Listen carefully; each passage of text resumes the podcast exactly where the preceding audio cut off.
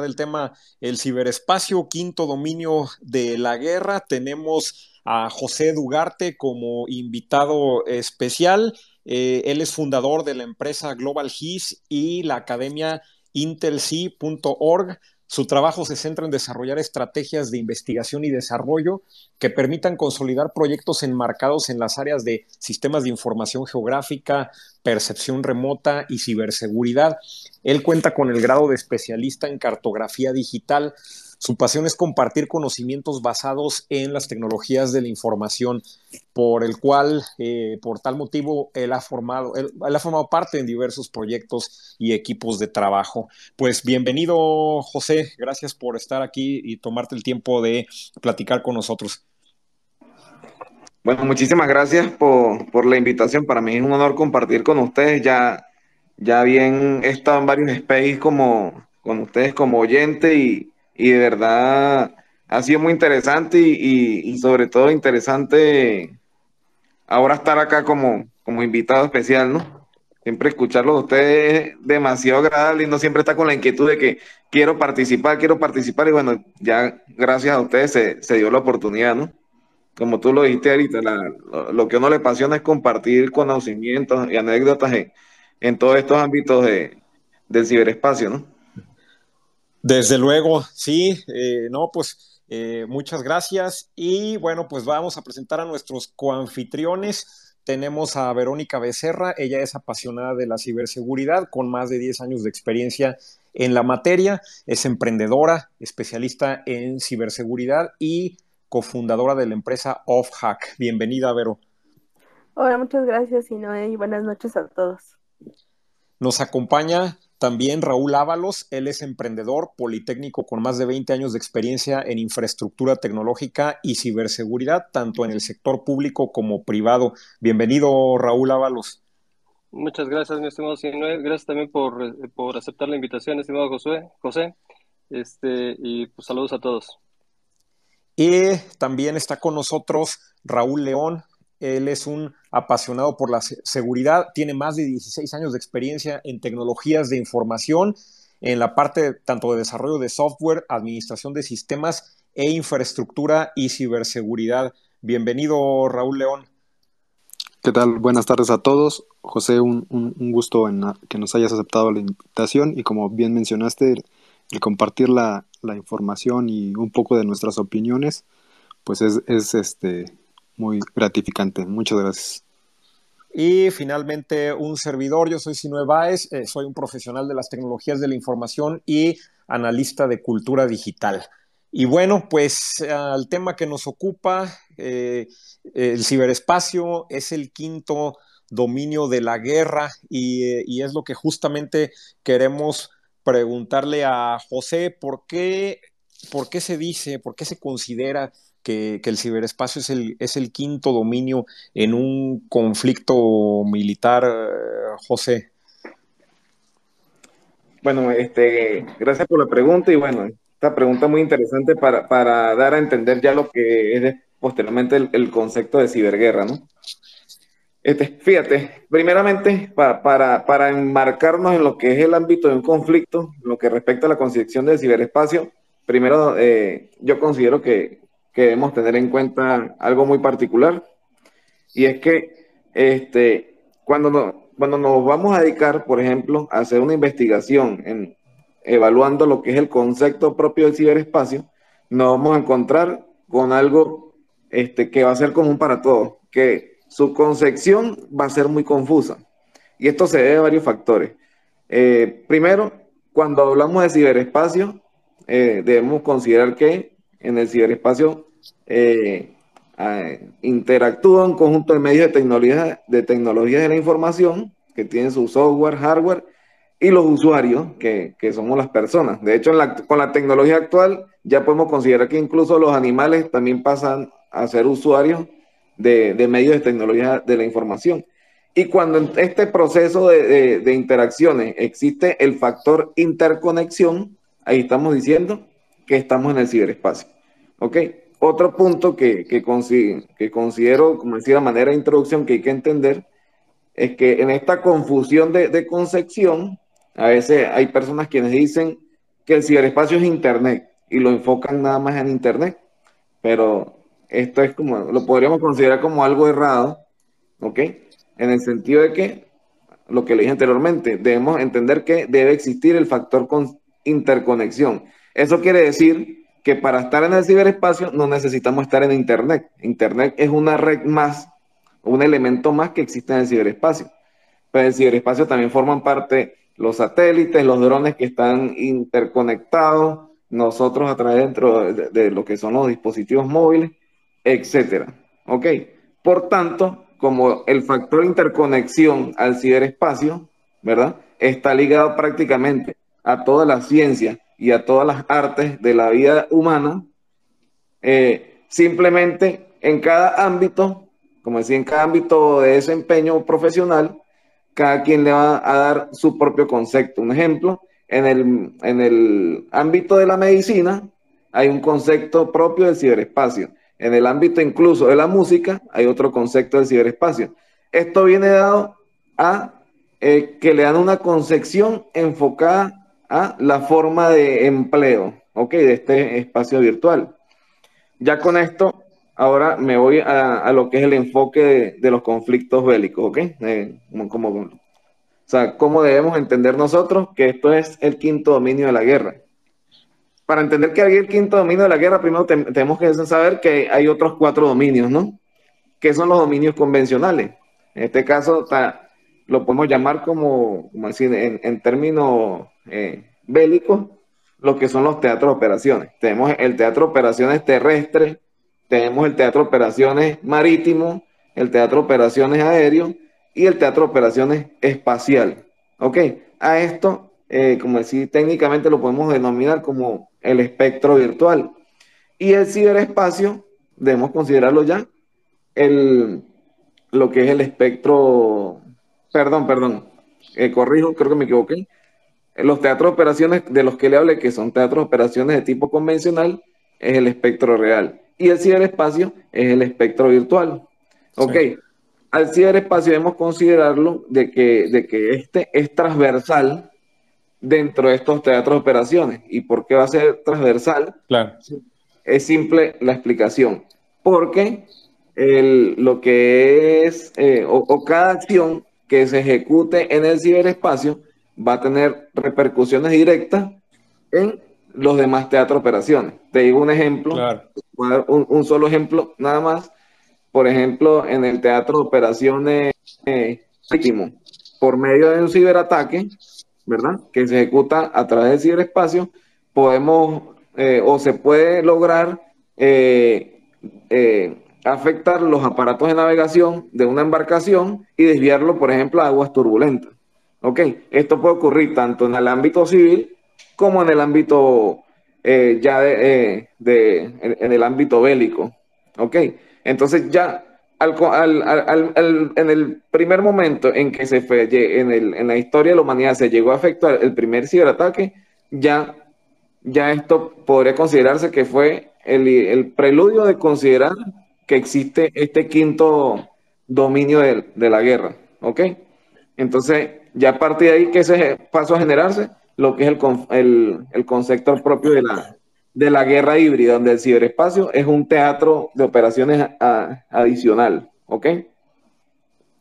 Claro, y es un concepto bien interesante porque, justo como lo comentabas, eh, los cuatro teatros o, dominios tradicionales que son eh, físicos, tierra, mar, aire, espacio, eh, pues son, vendrían a ser excluyentes uno con otro. Sin embargo, el, este teatro eh, de conflicto que es virtual, eh, pues puede, puede ser transversal, como lo comentabas, ¿no? Y, puede, puede, conjugarse en, cualquiera de los otros teatros, ¿no? Es, es, una cuestión muy, muy, es, es, un escenario, es un dominio muy, muy particular por ser virtual. Adelante, Raúl León.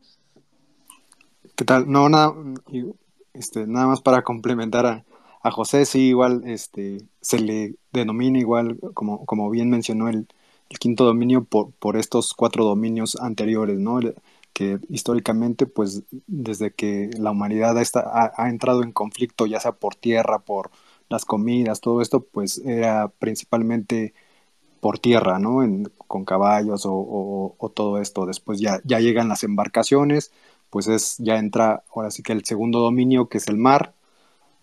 El, tercer dominio en el aire se puede, se, considera que fue en la Primera Guerra Mundial, donde ya prácticamente los aviones se dotaron de armamento, y ahí es donde, eh, donde aplica el, tercer dominio. El, cuarto, el del, espacio, que si bien pues no, no hay naves espaciales como la Guerra de las Galaxias, pero sí tenemos esta parte de los satélites, ¿no? Donde las comunicaciones pues ya brindaban otro tipo de ventaja frente a un conflicto.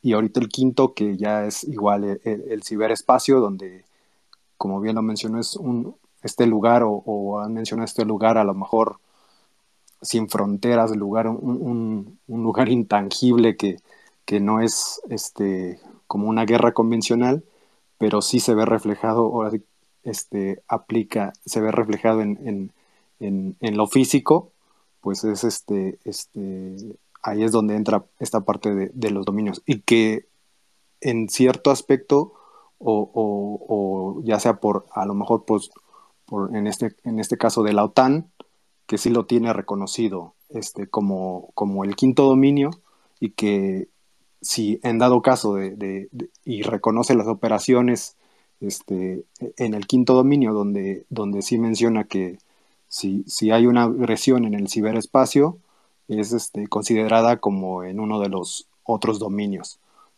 Lo importante aquí que, eh, que en el ciberespacio, obviamente no, tenemos este, fronteras, todo, ya sea, vamos a hablar de un poco de, México, de Ucrania y de Rusia, estamos prácticamente a un clic es este, también es complicado poder, ya sea a lo mejor comprobar también este tipo de ataques, ¿no? No es como una, si ya entramos en, un conflicto, es este, complicado asegurar que, que, el país que nos está atacando es realmente el que dice que fue, ¿no?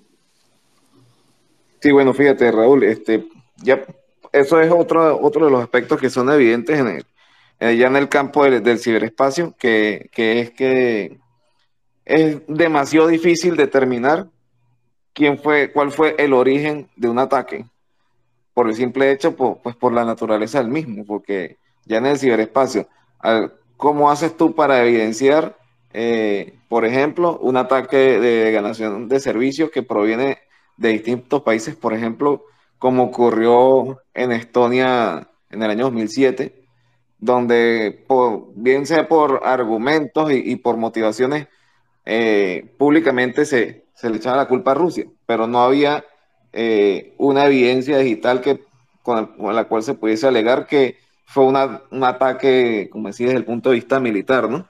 Se hizo colapsar Estonia, pero no hubo evidencia. Este, otro aspecto que, que me gustaría Ah, bueno, dime, Raúl.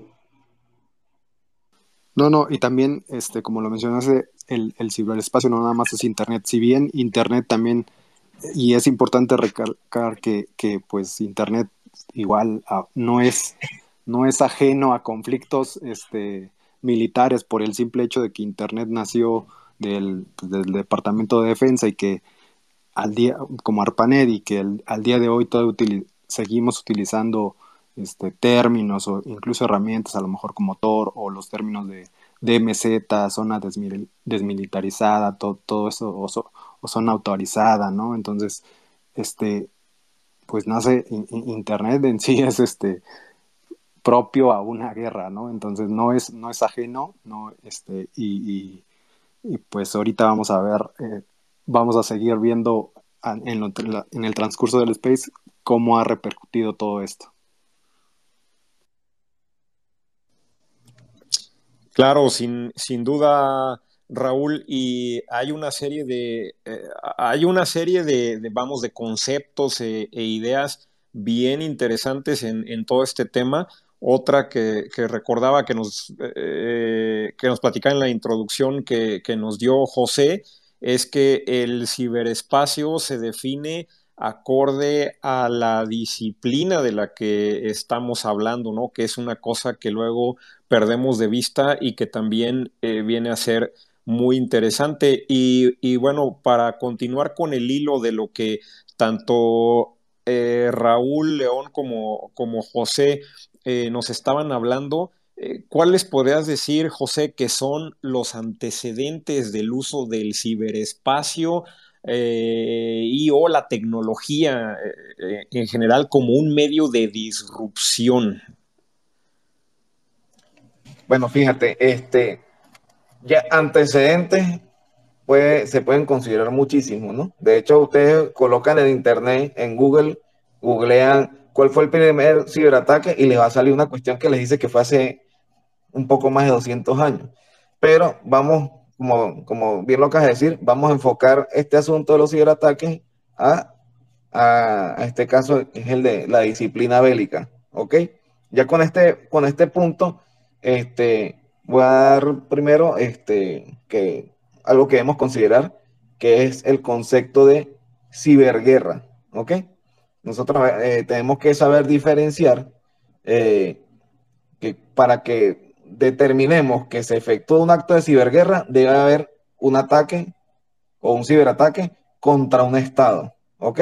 Del resto, bueno, son actividades cibercriminales, ciberterroristas o o activistas, ¿ok? Pero cuando el ataque se efectúa contra un Estado, ahí ya lo podemos considerar como un acto de ciberguerra.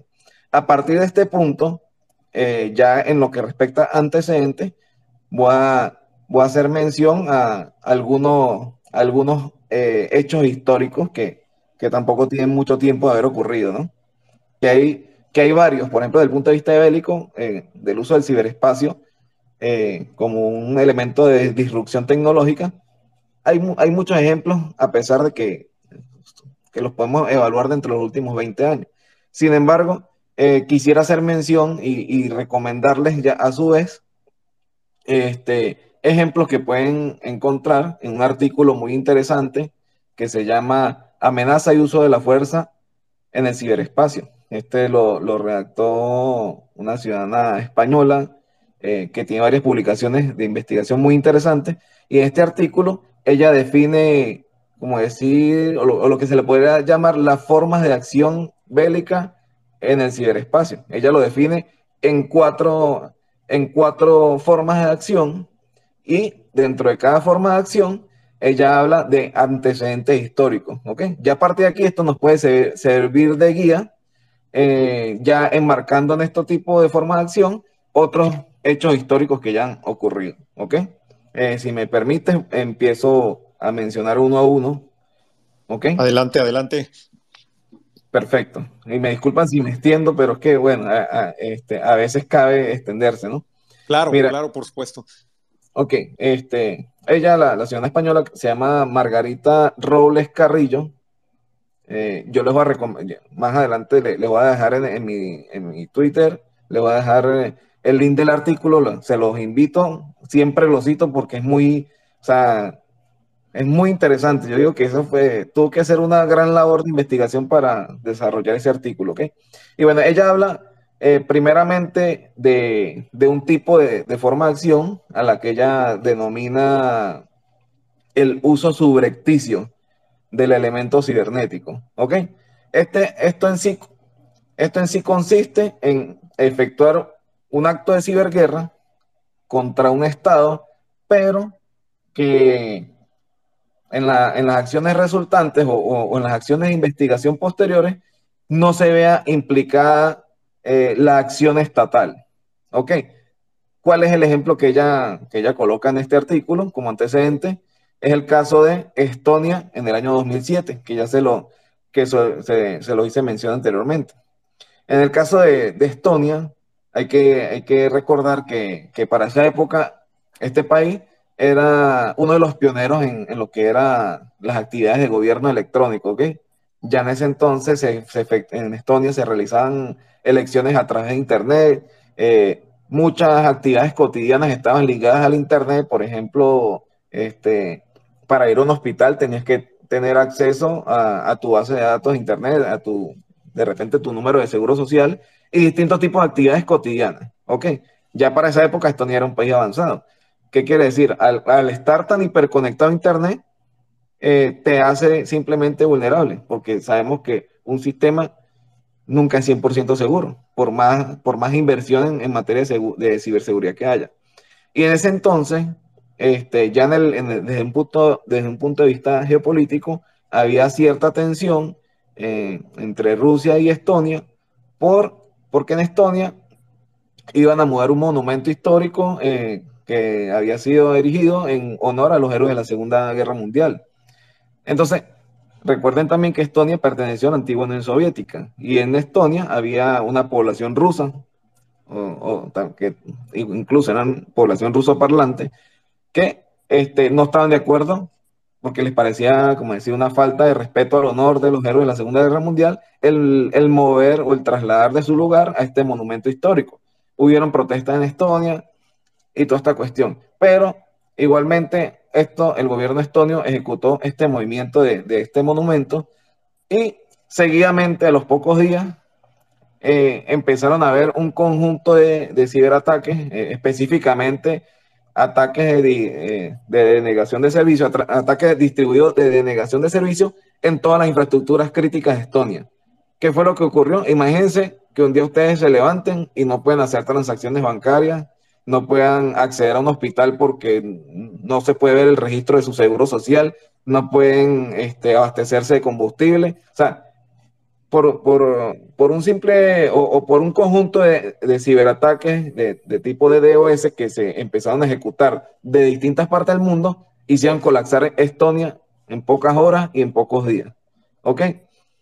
¿Qué fue lo que ocurrió? Eh, vamos a los puntos de los argumentos y la motivación en el contexto geopolítico se le estaba echando la culpa a Rusia, pero en la realidad no había forma de corroborar que, que, Rusia era el origen del ataque. ¿Ok? Ya con esto, si se dan cuenta, ah, fue un, acto de ciberguerra contra un país, pero fue de, de carácter furtivo. O sea, no se pudo determinar quién era el origen del atacante. Ya en este punto es a lo que se le denomina el uso subrepticio. Ya a partir de allí, cualquier tipo de acto de ciberguerra que esté enmarcado, como decir, bajo estas características, los podemos considerar como eh, que es un ciberataque o, una que, o se empleó la forma de acción denominada el uso subrepticio del elemento cibernético. No sé si quieren comentar algo para, para continuar con los otros tres que nos faltan. Eh, básicamente estaríamos diciendo, José, que eh, cuando es el uso subrepticio es cuando pues tenemos dificultad o imposibilidad de atribuir el, ataque. Sí, sí, efectivamente es eso. O sea, se, tú puedes tener los indicios, ¿ok? Pero, pero este, a manera de evidencia, no hay manera de, comprobar quién fue el atacante de origen, ¿ok?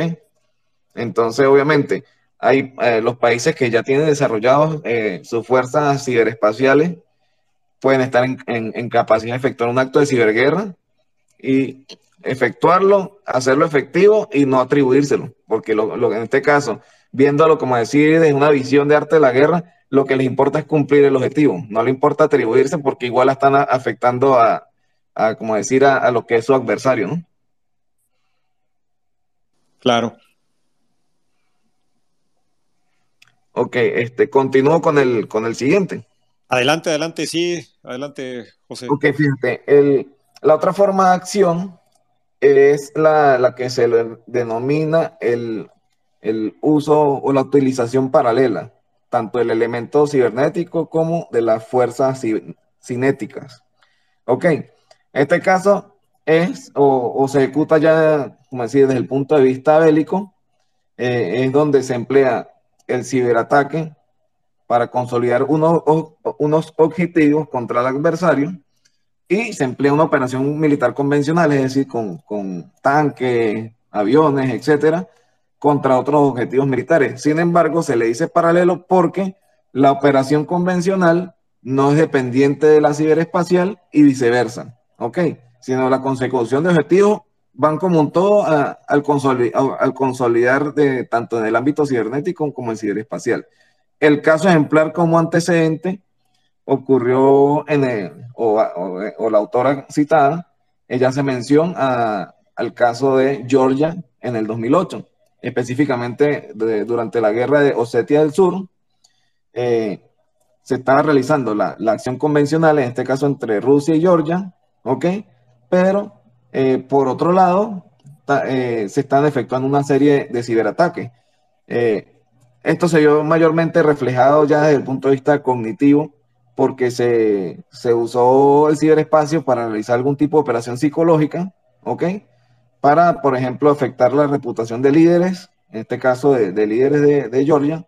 Ok, pero igualmente en, este punto poco se pudo saber del origen de los ataques, ya que eh, como se usó el ciberespacio para, para, usar, para efectuar operaciones psicológicas, eh, parte de, como decir, de la población, de la población interna de Georgia, que estaba, como decir, que estaba a favor de, los rusos, eh, como decir, se, se unieron al conjunto de ciberataques y se, declararon su propia autoría. Entonces se podría decir que, que también en este caso eh, fue un poco abstracto eh, la determinación de, de, cuál era el origen de los ataques. Esto también implica que, en ese proceso de, de, ciberataques pudieron haberse afectado o pudieron haber sido eh, efectivos ciberataques contra eh, lo que eran los sistemas de mando y control de, en este caso, de Georgia. ¿Ok? ¿Por qué resultó efectivo? Bueno, por la, en este caso, la incapacidad de, Georgia de, poder contrarrestar este tipo de ciberataques. algo que, que se puede considerar coincidente, tanto en lo que es el uso subrepticio como en la utilización paralela, es que en ambos casos se vio la necesidad de crear algún tipo de coalición para efectuar la defensa cibernética de algún país. Este, se me olvidó hacer mención, por ejemplo, en, el caso de, 2007 en, Estonia, ¿cuál fue el resultado de, esta necesidad de, crear una coalición? Eh, fue que la Estonia, perteneciendo a la OTAN, eh, terminó siendo la sede de lo que se podría decir algo así como el cibercomando de la OTAN, que se llama, eh, traducido al español, el Centro de Excelencia de Ciberdefensa Cooperativa de la OTAN. ¿Ok? Que actualmente tiene sede en Tallinn, en Estonia. Y bueno, este, ya es como es un aprendizaje que ocurrió y, y ya tenemos este tipo de coalición, ¿no?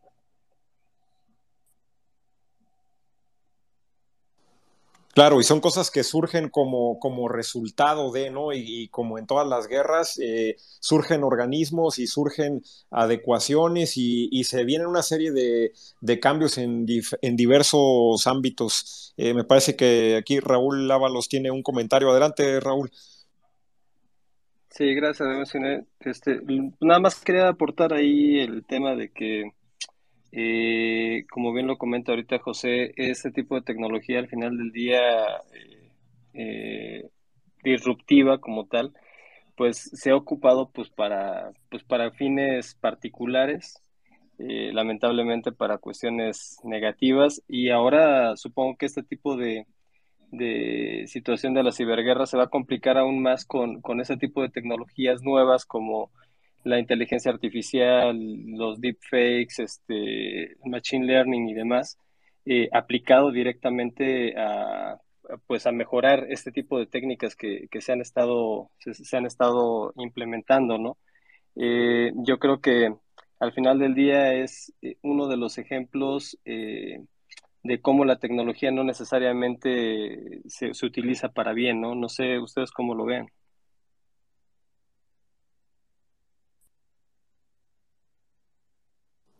Creo que ahí eh, hablaríamos sobre todo de lo último que mencionas y que también es una de las preguntas que, tenemos es si, por ejemplo, una computadora se pudiera eh, asignar como fuera un arma o ya sea un software, otro hardware, ¿no? Entonces creo que, como bien dices, la, la tecnología tanto se puede usar para bien como para mal. Sí, correcto, es a lo que me refería. Este, precisamente por ahí, Tocayo, adelante, digo, si gustas. Ah, sí, nada más iba también a complementar a, José, que sí, efectivamente, de, lo que nos comentó, pues también se deriva este, este lo, el, manual de Tallín, ¿no? Donde son este como recomendaciones o, o en este caso sobre responsabilidades en un conflicto cibernético. Y bueno, también en, cuestión de, antecedentes y un poquito a lo mejor cambiando, pero tenemos e, en este caso el caso de, de, este de Stocknet, de ¿no? Donde efectivamente por allá del 2009-2010 se utilizó para sabotear este programa nuclear en, en Irán y que ahí fue donde hizo mucha controversia porque fue de lo, por, decirlo así, fue de, los primeros que se consideró como un, un, ataque de Estado-nación, ¿no? Entre, creo que fue Estados Unidos y este, Israel. Y de ahí, pues, obviamente ya, ya, ya empiezan a surgir todas estas como lo mencionábamos, todos, eh, todo este uso de, la tecnología del ciberespacio como, como arma, ¿no? También tenemos el caso de, de NotPetya en 2017 que realmente hay, este, fue en Ucrania y creo que fue, o sea, no sabemos bien desde cuándo, si en dado caso de, vamos ya, ya a decirlo así abiertamente, desde de Rusia, quién sabe desde cuándo ha estado haciendo todos estos movimientos, ¿no? hablamos desde el 2000, prácticamente 2008, todos estos, no, no, sabemos realmente hasta dónde está metido toda ya, vamos a decirlo, si tienen algún arma preparada o alguna sorpresa que, realmente sí pudiera este, afectar a, todo el mundo.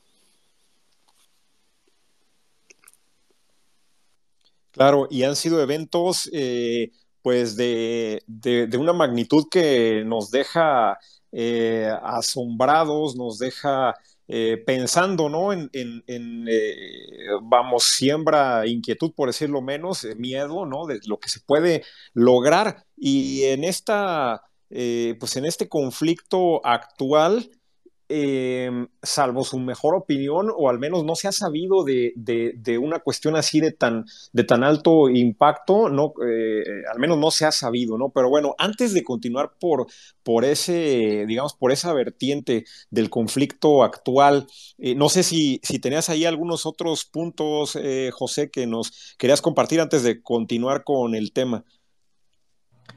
Sí, sí, este, fíjate, en, sí, bueno, te estaba comentando que eran cuatro formas de acción con sus respectivos antecedentes, y te, te he hecho menciona dos, y bueno, te voy a, voy a tratar de, resumir los, otros dos, ¿no? Uno de estos ya, ya, lo, ya lo hizo mención el compañero Raúl, pero es el, último que voy a ejemplificar, ¿ok? Pero te voy a nombrar los dos, los dos siguientes, ¿ok? Eh, la tercera forma de acción eh, en este caso se le denominó el empleo conjunto. En este caso, el empleo conjunto de qué? Tanto del elemento cibernético como del elemento cinético. ¿Ok? Ya esto es prácticamente eh, la contraparte de lo que es la utilización paralela, como fue el caso de Georgia. Este empleo conjunto en sí es eh, el, uso de, de la fuerza ciberespacial junto con la fuerza convencional, pero para la consecución de objetivos comunes. ¿Ok? Eh, lo que es el antecedente que, cabe hacer mención y que lo, lo, aplica la, compañera de, autora del mencionado artículo es el caso de la operación Huerto. ¿Ok? Esta, la operación Huerto fue una operación efectuada por las Fuerzas de Defensa de Israel en el año 2007 en contra de Siria. ¿Ok? En este caso, ¿en, qué consistió? Este, primeramente, primeramente eh, en este caso, los, que fueron los servicios de inteligencia israelí, que es el Mossad, efectuaron una operación donde lograron extraer del ordenador de un alto funcionario sirio, eh, lograron obtener eh, planos, fotografías, etcétera, e información referente a la construcción de, un reactor nuclear en, territorio sirio con la ayuda, eh, presuntamente, con la, con la ayuda de Corea del Norte. En este caso, pues, bien sabemos que Israel y, Siria históricamente han, sido adversarios. Entonces, ¿cuál fue la, la acción subsiguiente? Se planificó una operación, ¿ok? Para bombardear este reactor nuclear y evitar eh, que se consolidara su construcción. Eh, bueno, ya en este caso hubieron otras actividades de, servicios de inteligencia para corroborar esta información, pero este, ya viene, vamos a como decir, para ir al grano, cuál fue la acción conjunta, es que eh, se llevó a cabo la operación aérea, ¿ok? Para bombardear, pero dentro de la ejecución de la operación aérea eh, se empleó un elemento de, contramedida electrónica eh, llevada a cabo o, ejecutada con unos un dispositivo, una tecnología denominada Suter, Suter o Soter, algo así, en donde se, podría hacer, podríamos decir que se usó se, efectuó el uso del espectro electromagnético para, emitir un malware en contra de los sistemas de defensa aérea sirios y inhabilitaron la defensa aérea. Pero no la, no la inhabilitaron destruyéndola ni, ni, como decir, causando cortocircuitos en, su sistema. ¿Cómo lo hicieron? Fue burlando eh, a lo que era el sistema de radar. Primeramente, eh, en los radares sirios se pudo observar eh, un montón de aeronaves efectuando sobrevuelo en el espacio aéreo sirio y posteriormente la pantalla quedó de los radares quedó en blanco. Entonces esto de, alguna otra manera pudo haber sido por, los sirios considerados como un, error común que puede haber en, este sistema y simplemente mientras yo estaba monitoreando el espacio aéreo, no, no, la realidad era que había sobrevuelo de, de aeronaves F-16 que efectuaban el respectivo bombardeo sin ningún tipo de baja. ¿Ok? Entonces, ya que un ejemplo de que, o sea, ¿por qué es el empleo conjunto? Porque la, consecución del objetivo se daba gracias a la operación convencional, es decir, al empleo de, del bombardeo. Pero si no hubiese sido por, la, por el elemento cibernético a través de este sistema denominado Suter, no se hubiese logrado burlar la defensa aérea siria. ¿Ok? Y voy a saltar al, otro punto o al otro antecedente y forma de acción, que ya en ese caso el ejemplo lo dio Raúl con el caso de Stuxnet. Esta forma de acción eh, de lo que fue el caso Stuxnet se denomina el uso, se denomina uso alternativo del elemento cibernético. En sí, eh, su explicación es simple. Eh, se emplea el elemento cibernético en sustitución del elemento convencional o del elemento cinético. Esto bien lo podemos como decía, hablar en términos coloquiales, sustituimos el empleo de un misil para, este, o lo sustituimos por un ciberataque, ¿ok? Que me va a causar el mismo efecto. O sea, ¿cuál es la intención? en este caso, con, lo que fue Stuxnet, eh, la intención fue inhabilitar eh, o causar un retraso en lo que fue el proyecto nuclear iraní. Y fue un ciberataque efectivo que tuvo, pudo haber tenido el mismo resultado con el uso de un misil, pero terminó siendo quizá, como decir, una, una acción bélica más, más financieramente más, más económica y aparte más efectiva porque a, pesar de que, como, que igual como ya lo hice mención anteriormente, a pesar de los argumentos y las motivaciones, se podría eh, decir que el presunto origen del ataque fue en, conjunto entre Estados Unidos e Israel, ¿verdad? Simplemente no había manera de determinar cuál fue el origen del ataque. Entonces, bueno, ya con esto concretamos prácticamente cuatro antecedentes, aparte de que hay muchísimos antecedentes más, pero llevando esto como guía podríamos engranar cada, cada otro eh, elemento de, acto de ciberguerra dentro de cada una de estas formas de acción, ¿no? Y bueno, ya con esto creo que este, sí, tendrán sus comentarios y seguimos. Claro, eh, entonces, a ver si ahorita si alguien tiene un comentario. Eh, y bueno, pues eh, bastante, bastante interesante y bastante esencial para entender el papel y las capacidades de, de los ciberataques como como parte de la ciberguerra, ¿no? hace días eh, eh, comentaba yo eh, ahí en un, en, un blog que, estoy escribiendo semanalmente, pues que el, vamos, la ciber, el ciberespacio y, este quinto dominio, pues era, era, digamos, un terreno más, no, no era tanto la otra guerra, ¿no?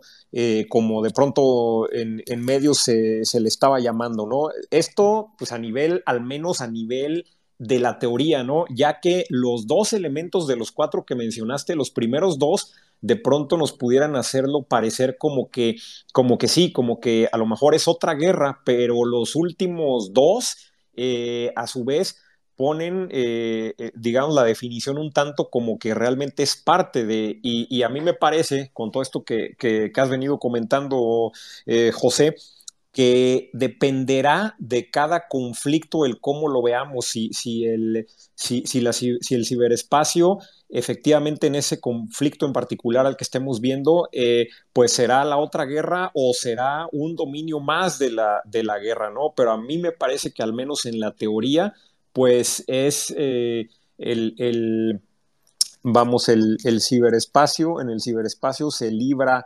eh, se, libra la misma guerra y que es un, es un complemento al ser otro dominio más. Y bueno, me parece que ahí por ahí había levantado la mano Raúl Lávalos. Sí, mi estimado, si no es nada más, este, por ahí Vero también creo que se salió y yo la tengo en mi, todavía como oyente, no sé si tú puedas darle acceso porque le doy yo que accese, pero no, sigue sin conectarse, no sé si puedes darle una vista. Gracias, claro, este, vamos a, unir a Vero nuevamente aquí, un segundo. Em, sí, se nos cayó Vero, vamos a, vamos a volverla a agregar. Y listo, ya le enviamos la invitación. en un instante deberá estarse eh, uniendo. Y bueno, em, pues bien, Vamos a... Eh, ahí debes estar recibiendo la, invitación, Vero. Eh, perdón, mi estimado, si no, yo creo que este, si gusta, no sé si ahorita precisamente dando continuidad a lo que, a lo que José nos, nos comparte, eh, yo creo que también igual y entrando un poquito al tema, eh, tratando de ver cómo está actualmente, ahora sí que nos pueda dar su, su perspectiva de él cómo ve el tema del conflicto actual eh, ahorita en, precisamente en ese terreno, en, ese, en, ese, en ese quinto dominio que estamos platicando del ciberespacio.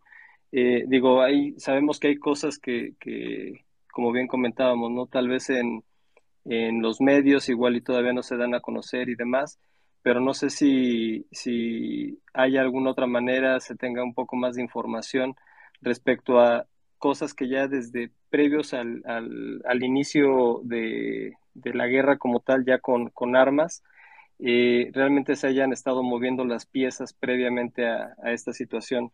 Eh, no sé si nos puedes dar por ahí tu comentario, mi estimado José. Sí, bueno, por ejemplo, eh, mira, el caso del conflicto de, Rusia versus Ucrania,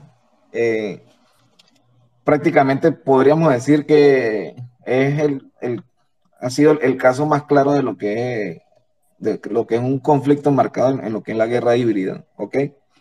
Y dentro, dentro de este asunto, ya podríamos, como decir, desde el punto de vista eh, en lo que es el ámbito cibernético, podríamos considerar varios, varios aspectos, ¿ok?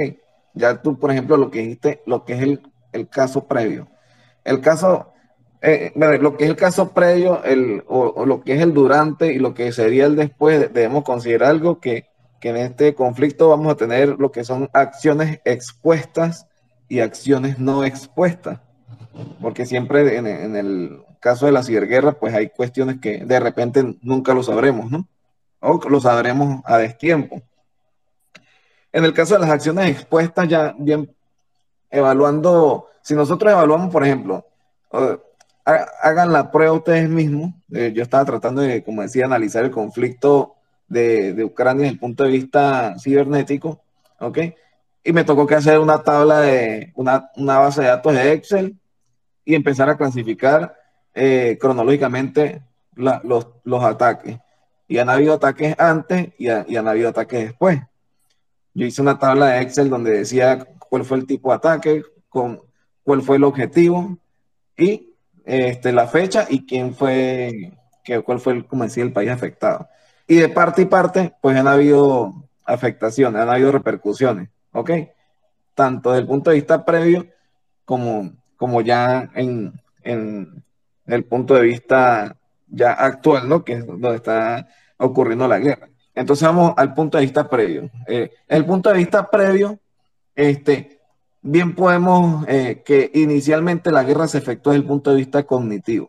¿Ok? Desde el punto de vista cognitivo, ¿por qué? Porque haciendo uso del ciberespacio, este, ya, como decir, desde ambos bandos, se estaba haciendo uso masivo de las redes sociales, uso de medios de, de comunicación digital para exponer sus intereses y sus preocupaciones. ¿Ok? Este, ya en este caso, eh, viendo, como decir, el conflicto desde afuera y, basándonos en lo que es eh, principio del arte de la guerra, podemos determinar que de parte y parte puede haber desinformación, de parte y parte y a su vez en lo que respecta a sus aliados. Esto hay que entenderlo como que es prácticamente una parte de la estrategia. Así, así de fácil, porque simplemente son países que están defendiendo sus intereses, ¿no? Y este, ya esto desde el punto de vista cognitivo. Vámonos a, lo que es el punto de vista lógico, es decir, ciberataques propiamente dicho. Ya se habían visto si, previo, al, previo a lo que era la acción convencional, ya se habían visto ciberataques contra eh, sitios web gubernamentales, tanto rusos como ucranianos, ¿no? Principalmente, pues se habían visto, como decir, eh, siendo más víctimas. Eh, en este caso lo que era Ucrania. Ahora vamos ya a lo, que, a lo que es la acción convencional.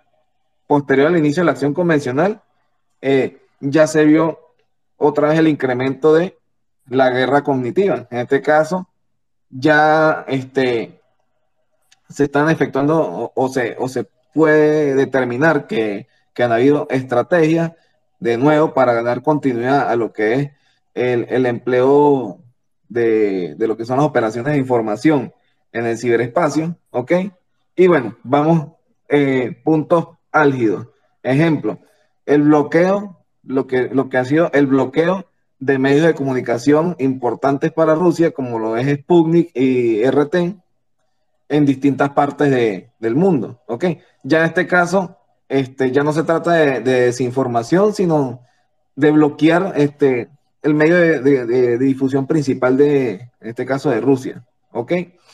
Ahora vamos desde el otro punto de vista. Continuaron ciberataques contra entes gubernamentales de Ucrania. ¿Ok? Pero a su vez, ya durante el conflicto, creo que fue dos días después eh, de, haberse iniciado el conflicto, eh, recuerdo muy bien que Vero había publicado un tweet eh, donde donde, en donde un funcionario o un alto funcionario eh, del gobierno ucraniano hacía un llamado a la creación de un ejército cibernético. Creo que decía eh, Army, Haití, Ucrania, algo así. Este, ya, este, ya esto es otra forma de acción que, que, que me parece, o sea, me llama muchísimo la atención, porque así como desde el punto de vista convencional, el presidente ucraniano hizo el llamado para que combatientes de, voluntarios de todo el mundo se unieran a la lucha en Ucrania, estaba ocurriendo lo mismo en el ámbito cibernético. Es decir, se creó eh, un ejército donde a través de grupos y canales de Telegram estaban emitiendo órdenes, así como una orden militar. decían, estos son los objetivos, hagamos ataques de DOS contra estos objetivos y quienes se podían unir, igualmente voluntarios de todo el mundo que quisieran en este caso estar eh, a favor de, Rusia, perdón, a favor de Ucrania. Y bueno, ya de aquí para adelante, este, me gustaría, en, como decía, en otro space posterior, compartir con ustedes ya un análisis concreto, porque algo que me parece muy interesante de este asunto de, hacer el seguimiento de, los hechos, de las acciones eh, bélicas en el ciberespacio, en este conflicto, es que siguiendo, como decir, las eventualidades ocurridas, bien sea contra Rusia o bien sea contra Ucrania, pues, podemos evaluar, como decir, ya una línea temporal de, las distintas formas de acción que, se usaron. ¿Ok? Porque ya prácticamente esto se ve como una guerra cibernética, pero demasiado evidente, a pesar de que igualmente eh, persiste el hecho de que es un poco difícil determinar el origen real del ataque. Pero sin embargo, existen los argumentos y existen las motivaciones, ¿no? Esto, lo que acabo de, citar acá de manera muy general, son los hechos eh, o las acciones expuestas, ¿ok? En lo que son las acciones no expuestas, porque obviamente no, no, simplemente no lo van a exponer, es que no se descarta que durante la, ejecución de, de las operaciones, ambos bandos hayan efectuado ciberataques contra objetivos de interés eh, vitales para, como decir, para el éxito de, la, operación militar, ¿no? Como lo son efectuar ciberataques contra sistemas de mando y control, efectuar ciberataques ya en el caso eh, de Ucrania contra la defensa aérea de Ucrania, este, efectuar espionaje electrónico para el robo de información, ¿verdad? Ya este caso desde el punto de vista de lo que son los servicios de inteligencia, este, de acciones de desinformación, por ejemplo, para acceder al sistema de un líder militar, para este, sustituir información por otra, para causar una, una, un mal proceso o para perturbar lo que es el proceso de toma de decisiones, entre otras cosas que pueden estar ocurriendo justo ahora y lo veremos quizás 20 años después cuando los, los historiadores militares puedan exponer esta, estas situaciones, ¿no? Entonces, bueno, si ustedes se dan cuenta, es complicado. Eh, o sea, es complicado para esos países que, en ambos casos eh, hay repercusiones, pero interesante desde el punto de vista de, la beligerancia, en donde podemos ver prácticamente que la guerra híbrida ya en lo que respecta a la acción cibernética continúa mutando y esto continúa siendo un factor de estudio. Yo creo que a partir de aquí, este, países de todo el mundo van a tener que estudiar este conflicto para poder desarrollar nuevos procesos de, eh, doctrinarios en cuanto a las acciones de ciberseguridad y ciberdefensa. Sin duda, y es todo un tema la parte de, la guerra híbrida y, todas estas eh, pues todas estas tácticas que, se llevan a cabo de manera lateral, en donde van operaciones de desinformación y, todas estas cosas que mencionaste, será bien interesante ver eh, el, pues todo el conocimiento que se recoja de aquí, ¿no? Y bueno, en el Inter y, de acuerdo a lo que sabemos, José, eh, eh, de manera, eh, pues sí, tal vez concisa, porque sí, el, análisis detallado eh, también es un tema, es, un solo tema en sí, pero ¿a, quiénes afecta esta, e, esta llamada ciberguerra, ¿no? Que, se está dando como parte de, este conflicto en cuanto a los ataques que ha habido, las sanciones y pues repercusiones en, en general? ¿Cómo lo ves? Mira, pues, este, fíjate, de llamarlo repercusiones en general, ya, ya simplemente podemos marcar lo que ambos países están sufriendo, ¿ok?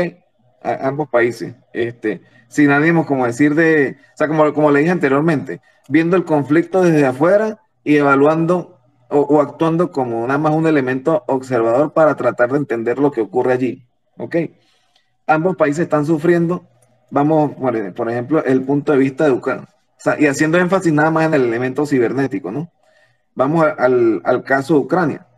Este, ese, ese conjunto de lo que, de acciones no expuestas que, que pudimos hacer mención, eh, y tomando eh, eh, ejemplo de los casos anteriores, donde, de los ejemplos anteriores que, que dijimos como antecedentes, bien sabemos que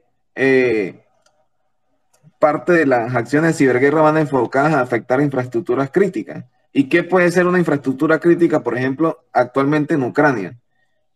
Pueden ser este, centrales termoeléctricas para la generación de energía, ¿ok? Eh, centrales de comunicaciones.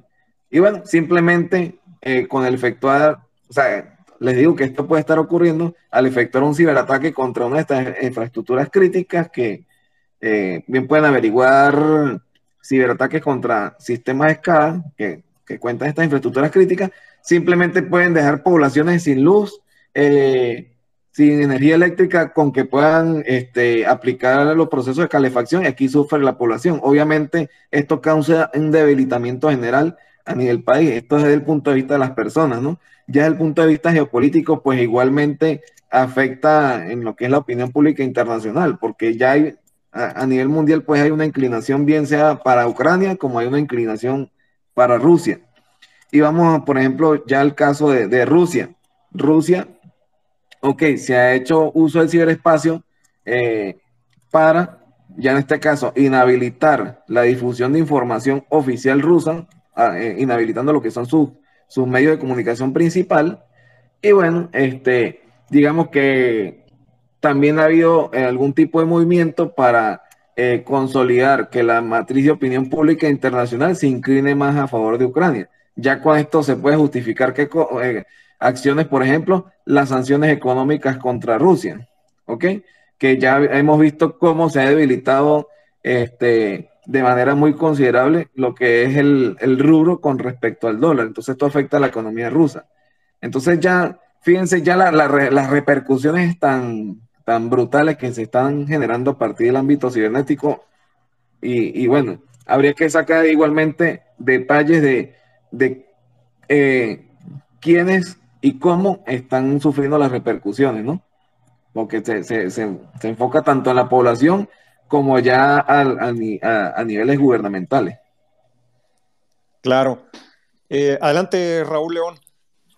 No, eh, como, como lo comenta José, pues de, entrada sí es a la, a la población directa, ya sea de, Ucrania y a Rusia, ¿no? Antes de, antes de que iniciara como tal el, el conflicto ya se veían este, disrupciones a, infraestructura crítica de, de, Ucrania, al sistema financiero, entonces por ahí como que ya, ya se estaba planeando todo este, este golpe que se estaba dando, como, como bien lo menciona José, pero también este, en cuanto al lado también un poco de Rusia, pues todas estas este, empresas que han decidido ya no prestar a lo mejor sus servicios o retirar temporalmente este, sus negocios, hablando en tecnología, pues está Microsoft, Google, este, como lo decía José, los medios de comunicación que, que prácticamente como que los, los banearon, Facebook, Twitter, del lado también de, de lo que se esperaba eh, en este, cómo, cómo va a ser ahora la relación con, con los proveedores de servicios de, de, software, como ya se me dice un Kaspersky, un, un este, Nginx, que son propiamente de Rusia, si van a seguir este, operando. Entonces eh, ahí es donde a lo mejor ya entra la parte de, de, de, todo el mundo este, ajeno a lo mejor directamente del conflicto, ¿no? Que, que somos nosotros que, que no vamos que no sabemos cómo, cómo vamos, este, por decirlo así, seguir con, con, este tipo de servicios.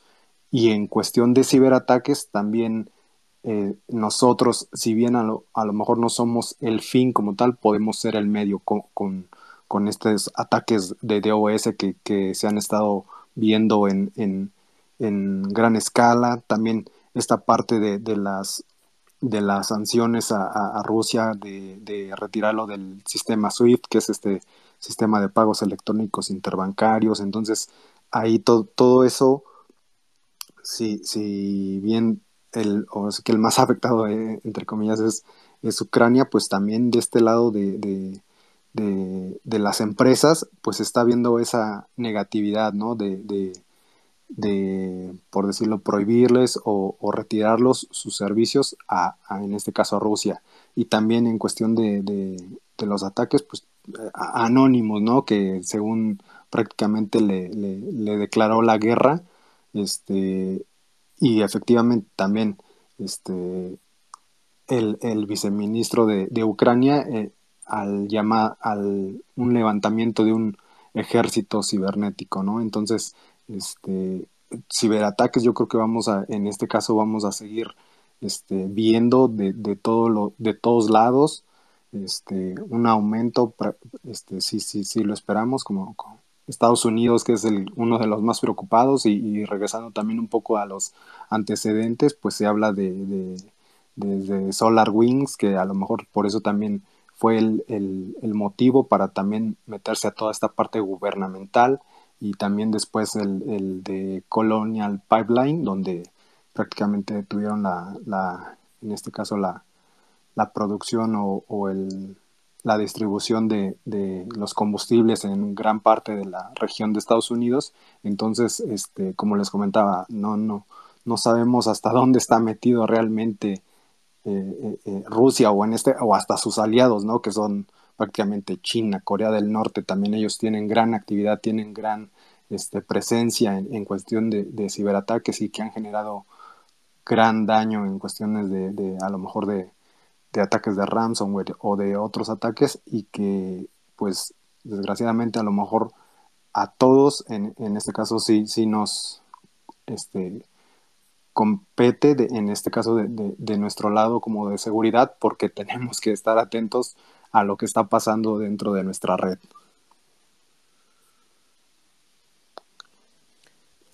Sin duda, eh, eh, sin duda, Raúl León. Eh, adelante, Vero.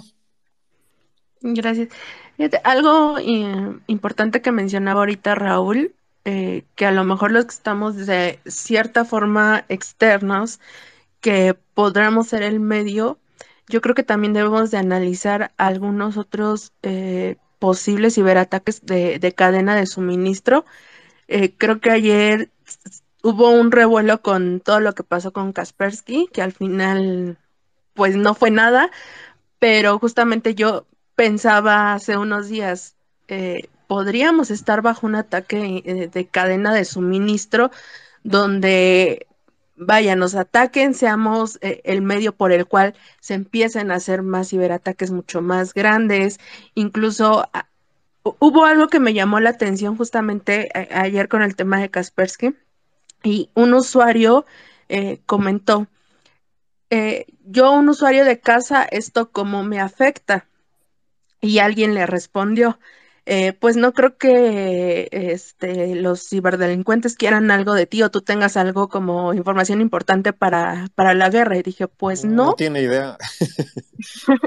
pues a, lo mejor no, no es que tenga como tal información, pero sí puede ser el medio puede formar parte de una red botnet, puede a través de su eh, computadora estar esparciendo eh, información, malware, eh, o sea, todo, ¿no? Al final, nuestros equipos pueden ser también el medio y partícipes incluso sin que nosotros lo, lo sepamos, ¿no? Entonces creo que también es hacer esa conciencia de, pues a lo mejor no, no es que quien sea que te esté atacando o, o esté usando como tal el medio, pues necesite tu información, pero sí necesita el recurso para hacer más grande otros ataques, ¿no? Entonces creo que también hay que verlo por ahí. Y también en, esto de la ciberguerra, perdón, es quién va a ser eh, el responsable de las consecuencias. Hablábamos de a lo mejor ciberataques donde afecten ya a la población, inclusive ya el tema a lo mejor sanitario, donde se puedan provocar muertes, ya muertes a través de, del ciberataque, ¿no? O sea, y sabiendo que desde cualquier lugar pueden ocurrir estos ataques. O sea, ¿cómo, cómo clasificamos a esos participantes, ¿no? O sea, si están dentro del territorio en conflicto o están de forma externa, ¿quién va a ser el responsable, ¿no? Creo que eso es lo que también, eh, pues no podemos eh, deducir de cierta forma, porque como bien lo dicen, el anonimato, el que puede estar en cualquier parte eh, del mundo, puedes hacer estos ataques y no tener consecuencias.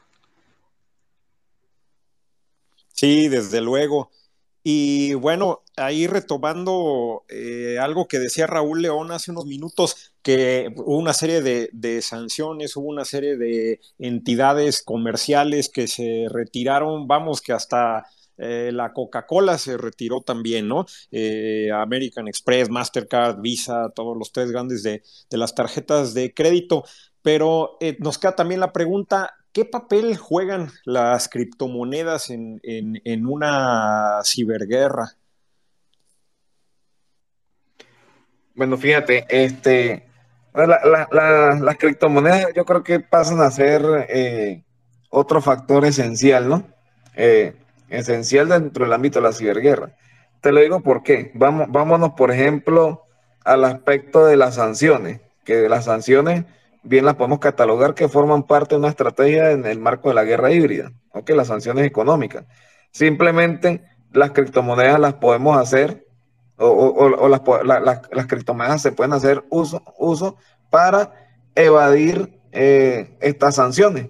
Simplemente acuérdate que las criptomonedas son, eh, son elementos financieros descentralizados. Simplemente a través de ellos, pues se puede consolidar distintos tipos de transacciones. Ya sabemos que, por ejemplo, hay países que tienen, que, que hacen uso de criptomonedas. El caso de El Salvador que, que legalizaron el, el empleo de, del Bitcoin.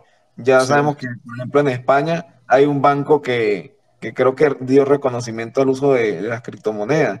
En, en, el caso de Venezuela, internamente tenemos nuestra propia criptomoneda, que es el Petro, y, y para hacer ciertas transacciones, este, hay un nivel de exigencia para, eh, como así, poder acceder a materias primas venezolanas, se, se requiere eh, hacer el uso de esta criptomoneda. Ya con esto, como decir, usando esto como antecedente, simplemente en el caso eh, de Rusia, que es el que ha sido más afectado de forma financiera, puede evadir este tipo de sanciones haciendo, aperturándose un mercado de criptomonedas, ¿no? Eso puede ser uno, eh, eh, vamos a, hablar de esto nada más desde el punto de vista de las sanciones. Ahora vamos ya desde el punto de vista de las acciones bélicas en el ciberespacio. Este, con el uso de las criptomonedas se puede hacer, efectuar el financiamiento de un grupo APT que actúe bien sea a favor de Rusia o a favor de Ucrania, ¿ok? Para ya efectuar una, este, una acción bélica de ciberespacio ya con, de, de, como decir, con características militares. Se puede financiar también el robo de información, porque acordémonos que el, que el, que esto, el, como decir, el uso del ciberespacio para efectuar actos de ciberguerra no solamente implica lanzar un ataque contra una infraestructura crítica, también hay guerra de información, ¿me entiendes? Simplemente podemos comprar, eh, se puede comprar información para realizar espionaje este, entre ambos países. O sea, las criptomonedas lo que hacen es prácticamente aperturarte el espectro de acciones y legitimarte el ciberespacio como un campo de guerra más, porque simplemente las transacciones se hacen es por allí, ¿no? Igualmente, cosa que, bueno, ah, bueno, no, no, ya, ya, ya hice mención a lo que era el uso de, la, o sea, la contratación de, de elementos que bajo acciones mercenarias cumplan un objetivo militar en el ciberespacio, ¿no? Sí, claro. Eh, adelante, Vero, tienes un comentario. Sí, y también con respecto al tema de las criptomonedas, creo que eh, estamos viendo y vamos a, ver más eh, en los próximos días el robo también de, las criptomonedas justamente para financiar lo que comentaba José. supongo que también se van a ver muchísimos este, fraudes con, con esta moneda también. Y lo que yo leía era que, por ejemplo, eh, eh, en este caso Ucrania, lo que ha estado recibiendo incluso son donaciones de criptomonedas para financiar eh, el, abastecimiento de, armas, ¿no? Entonces creo que estamos viendo tanto esos dos, uno que pues recibe donaciones y el otro que también pues lo usa para, para financiar la guerra. Sí, totalmente, ¿no? Y interesante cómo la naturaleza descentralizada que ya nos comentaba José, pues es precisamente eh, una, una, fortaleza que, permite eh, pues disponibilidad de alguna manera de valores de cambio. Adelante, Raúl León. No, y, también este las dona como lo mencionaba este Vero, ¿no? Las donaciones, ¿no? Que de, hecho también, ahora sí que el que ha estado muy activo pidiendo cosas es este el viceministro de Ucrania que, que también ha estado diciendo que si quieren este aportar ahora sí que para la causa este hasta deja el wallet para, para los depósitos no pero también ah cierto. E, e, exactamente. Y de hecho en, entrando en, o, recordando un poco de las sanciones de, de, de haberlo también sacado del, del, SWIFT y que también se pedía que, que pues prácticamente como pararan por decirlo así, que las transacciones de, de, criptomonedas y hasta le pidieron a Binance este exchange que, que no que congelara prácticamente las cuentas y que él se negó, en este caso él se negó porque decía que, o dice que pues ese no es el, el, el concepto de, de, los criptos, ¿no? De las criptomonedas, no, no puedes, este, ahí sí no puedes, este, como prohibir, no puedes sancionar que, que, que las estén utilizando. Claro. Claro, porque entonces se pierde el espíritu, me parece, ¿no? Y, eh, eh, eh, el tomar partido en, esta cuestión y, forzar a las criptomonedas, pues eh, eh, vamos, vendrían a ser lo mismo que, un banco, ¿no? Y entonces se desvirtúa ahí todo el asunto. Y bueno, retomando una idea que Vero nos introducía hace rato, que es eh, la computadora o, dispositivos como, que podrían en determinado momento, pues los podríamos ver como, como un arma. ¿Qué piensas, José? ¿Una computadora puede considerarse un arma? Pues no, por, supuesto que puede ser considerado un arma porque es como, como decimos, menciona a lo que es el uso alternativo del elemento convencional por el cibernético. Podemos sustituir un fusil por, por, un, por una computadora. O sea, este, hasta un niño de 10 años nos puede afectar una infraestructura crítica con, con unas capacidades avanzadas, ¿no? Y simplemente, pues bueno, eh, este, yo creo que las computadoras pues, es la, la, principal arma en este caso de los cibercomandos y, de los ejércitos tecnológicos que, efectúan las operaciones militares en el ciberespacio, ya que en el, ciberespacio simplemente un, disparo o un misil no, no te va a tener mayor repercusión, lo, lo va a hacer es la línea de código que, con que se ejecute eh, una acción eh, o, o la emisión de un malware, entre otras cosas, ¿no?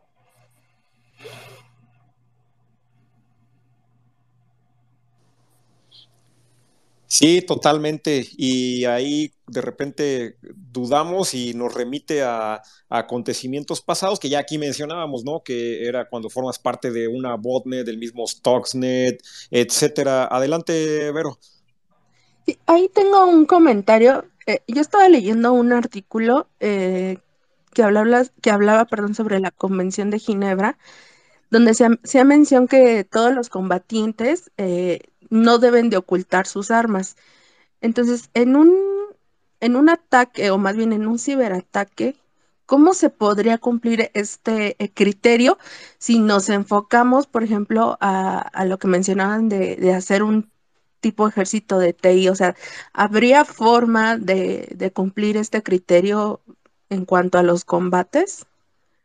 Ahí no sé si alguien tenga como una respuesta, tú mismo, José. Bueno, pero fíjate, eh, si tú, por ejemplo, te evalúas, vamos ya a la parte organizacional dentro de cada país, los cibercomandos de cada país, por lo general, ¿cómo se llaman? Comando de defensa cibernética, eh, o cibercomando, o comando de ciberdefensa. Siempre te pone delante la palabra defensa. Y cuando tú evalúas sus funciones, mantienen esto. Es la palabra, o sea, buscan evaluar como que todo el asunto del ciberespacio es netamente defensivo. Vámonos fuera, fuera del ciberespacio ya eh, en el, ámbito de la ciberseguridad. ¿Cómo llamamos, eh, obtenemos el concepto de seguridad ofensiva? Ok, entonces, basándonos, por ejemplo, ya en lo, que tú dices, el acuerdo de Ginebra, hay que, tenemos que tener algo muy claro y es que la ciberguerra todavía no ha sido regulada a nivel mundial. Ok, tenemos acuerdos internacionales en donde se regula la acción convencional. O sea, por ejemplo, eh, ¿qué se debe hacer con un prisionero de guerra? Un ejemplo, ¿no? Pero en el ciberespacio, este asunto no está declarado. Por tanto, los países, ¿verdad?, que ejecutan la ciberguerra, no te van a decir o, no van a, declararse, eh, no van a declarar su autoría de la ejecución de un acto de ciberguerra. Y esto complica mucho las cosas sobre todo porque la naturaleza del ciberespacio se presta para ello. Vamos al caso que tú haces mención del ejército de tecnología que creó Ucrania. Es un ejército de voluntarios, ¿ok? Si te das cuenta, bueno, cualquiera se puede unir. Y entonces, eh, o sea, ya hay un punto que, y, dónde lo están haciendo? A través de un grupo de Telegram. Claro, no, de repente puede haber otro medio adicional, pero lo hicieron tan abierto que lo, que lo ejecutan a través de un grupo de Telegram quién está dentro o fuera de la jurisdicción en ese asunto. Yo creo que todos los que están en ese ejército pueden estar fuera, fuera de jurisdicción porque simplemente ellos dejan allí eh, una acción. Por favor, vamos a efectuar un ciberataque. No están obligando a nadie y nadie se está comprometiendo desde el punto de vista legal a formar parte de ese ejército. Es una acción voluntaria. Ya eso complica más el determinar, eh, como decir, la culpabilidad dentro del conflicto claro está, esto, como, como te he hecho mención anteriormente, esto lo, lo, es lo expuesto. Lo que quizás es de gran envergadura, pues simplemente en estos momentos pues, no tenemos el conocimiento de ello, ¿no? Claro, está estará por verse la magnitud real, ¿no? A lo mejor estamos viendo la, eh, la punta del iceberg eh, con toda seguridad. Creo que alguien tenía un comentario adicional, me pareció ver. Mm, yo, yo tenía alzada la mano, pero no, sí lo que comenta José, o aquí también eh, entraría lo que ya había dicho en este caso del concepto de la, de la guerra híbrida, ¿no? O, o guerras de, ¿cómo se llama? de quinta generación, que es este el uso de medios militares tradicionales con, con tecnología para generar este, estas disrupciones. Claro. Eh, ahora, retomando otro, este, otro comentario de Vero en cuanto a pues ella señalaba de, que nos afectaba eh, o, podríamos potencialmente vernos afectados, ¿no? Eh, en caso de un ataque global, eh, ¿qué medidas pudiéramos tomar, José? Bueno, mira, yo creo que, las medidas a tomar no deberían ser en caso del ataque, sino previo, el, previo al ataque inicialmente, ¿no? Yo creo que, o sea, como estamos hablando de guerra, ya como decir la acción debería ser a nivel de los países, ¿no? Este, para nadie es un secreto que, el asunto del conflicto Rusia versus Ucrania eh, sigue modificando la geopolítica mundial. O sea, porque este, incluso la Unión Europea se está viendo afectada, por, por ejemplo, por el asunto del gas, ¿no? El asunto del gas, eh, de cuál se abastecían de, de, Rusia. Este, bueno, en ese aspecto se benefició Estados Unidos porque Estados Unidos pasó a ser entonces el principal proveedor de gas eh, de Europa. Pero Estados Unidos también se ha visto afectado porque este, hubieron variaciones donde se elevó el precio de, del crudo y ahora en, en, Estados Unidos tienen repercusiones financieras, en este caso de la población, por el aumento del combustible. Este, entonces, ya todos estos son movimientos geopolíticos en que tienen repercusiones en los países y que a su vez incluso nuestros países en Latinoamérica deben estar sufriendo algún tipo de repercusión de este conflicto. Ya enmarcando o, llevándolo ya al nivel específico de, lo que es el ámbito eh, cibernético, considero yo que los países a través de sus instituciones eh, que tengan responsabilidad en el ciberespacio, bien sean sus cibercomandos o institutos enfocados a la ciberseguridad, deberían estar en este momento estudiando este conflicto. ¿Para qué? Para evaluar eh, cuáles han sido las distintas eh, estrategias y tácticas que han empleado, como decir, ambos bandos, para poder quizá hacer alguna adaptación de sus políticas de ciberseguridad y ciberdefensa a la realidad de ese conflicto, porque simplemente no son ajenos, o, los países que están fuera no son ajenos a que este conflicto eh, se les extienda, ¿ok? Entonces ya esto implicaría en crear eh, concientización de, eh, en cuanto a materia de ciberseguridad, a la, tanto a, la, a nivel personal como a nivel organizacional privado y como a lo que son instituciones públicas, ¿no? Ya esto es desde el punto de vista previo. Y ya en este caso, medidas que, como te dije, no deberían ser medidas reactivas, sino medidas preventivas, es que, por ejemplo, hay países que hay países que ya tienen desarrollados, por ejemplo, sus cibercomandos, pero hay otros países que, no los tienen o lo encuentran en desarrollo. Y estos países que creo que justamente ahora deberían estar fortaleciendo eh, estos cibercomandos, así como las instituciones encargadas de, de, lo que ya la ciberseguridad a nivel de, país, ¿no? Y bueno, ya en caso, eh, ya en caso de que el ataque, un ataque global ocurra que nos afecte a todos a nivel mundial, creo que ya los países deberían tener previamente este, consolidado lo que son las acciones a tomar en caso de, este, que esto ocurra, ¿no? Por ejemplo, la sustitución de su sistema o el empleo de, de acciones alternativas en caso de que, de que, algo, de, que alguna infraestructura crítica llegase a ocurrir, ¿no? Un ejemplo, un ejemplo que podría ser es la aplicación de lo que son las cibercélulas. Bien sabemos que, que las cibercélulas son como pequeñas eh, o pequeños grupos de personas que, hacen vía en una, infraestructura crítica para tomar una acción inmediata en caso de que, de que una contingencia así lo requiera, ¿no? Entonces, bueno, creo que, más, más que en medidas a tomar en caso de que ocurra un ataque, deberían ser medidas preventivas y en esas medidas preventivas considerar en base al, a la nueva mutación de, que ha ocurrido en el conflicto actual, engranar o engranar o adaptar estas capacidades de, recuperación, ¿no? Ante un posible ciberataque global.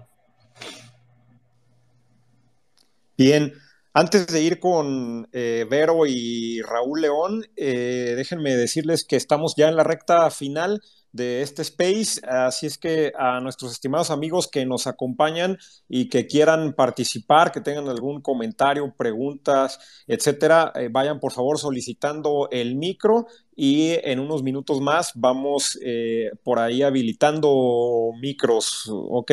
Bueno, pues adelante Vero y luego seguimos con Raúl León. Gracias. Eh, ahorita que se comentaba de, un posible ataque global, Justamente estaba leyendo yo el artículo que hizo Víctor Ruiz, que creo que por aquí está acompañándonos, sobre el ataque hacia los bancos, ¿no? O sea, la posibilidad de que tanto en México y bueno, en Latinoamérica se puedan haber afectados, todo esto por el tema de eh, de la financiación a Rusia y que también nos pudiera afectar justamente eh, eh, en este tipo de ataques para lo que es pues, recabar los recursos económicos. No creo que también ahí entraría en esa parte de los ataques globales que podríamos tener. Claro, sí, sí, sin duda. Adelante, Raúl León. No, y también, bueno, yo sí he visto a este, especialistas en, Estados Unidos recomendar que, que sí tengan un poco este, de efectivo y, de hecho este, papeles sus documentos por, por este temor a, este ciberataque a instituciones este, financieras, a, infraestructura crítica que, que, obviamente se, se, está esperando y, y sí, sí he visto esas, esas recomendaciones. Aquí en México no, no las he visto, a lo mejor también pues no, no es, no es, no es tan fácil, o a lo mejor no, no sé si las que deberíamos de estarlo como esperando, pero no, no he visto esas recomendaciones, pero sí se han dado a, a, la población de, bueno, como les comentaba, lo, lo, lo, he visto con este Israel Reyes, que es este eh, el que ha estado dando este, este tipo de, de tips de, de, tener un poco, ahora sí que de efectivo o lo que se pueda en casa para, y, documentos este, en papel para poder, en dado caso de, alguna disrupción este, o, de entrar en, en, alguna crisis, poder este, tener como ese, ese salvavidas. Bien, y bueno, eh, aquí recordándoles nuevamente, ¿no? Vayan solicitando el micro, tienen comentarios, eh, alguna participación o simplemente preguntas, adelante. Eh, y sí, como lo comentabas, eh, Raúl León, justo cuando estamos en una época altamente automatizada, pues es precisamente, es, estas áreas son precisamente blancos y, pues tenemos que tomar previsiones en, en cuanto a en cuanto al papel, ¿no? Este tema de dinero, tema de documentos, y, es cuando caemos en cuenta, ¿no? Qué tan, eh, pues, eh, hasta dónde hemos avanzado. En, en, cuanto a la automatización y qué tan dependientes somos, pero a la vez eh, de explotarse alguna vulnerabilidad en, en, el tema cibernético, pues cómo quedamos pues en, en la era pues ahora sí que ya, no sé, de piedra, de papel, etcétera. Y bueno, pues eh, a todo esto, José, ¿cuál es el panorama eh, para la ciberseguridad que tú ves que se deriva de este conflicto entre Rusia y Ucrania? Mira, yo, eh, yo considero que el, panorama que se deriva todavía sigue en pleno desarrollo, ¿ok? Por el simple hecho de que, de que como, como yo te dije anteriormente, el panorama actual yo creo que eh, organizaciones a nivel mundial que se encargan del ámbito de la ciberseguridad están haciendo, eh, están haciendo sus funciones como en calidad de observadores del conflicto en el ámbito cibernético. Y a partir de acá ya prácticamente eh, ah, se evaluará cuáles son las consideraciones que debe tomar cada, cada país en el ámbito, en lo que es el respecto al ámbito de la ciberseguridad, ¿no?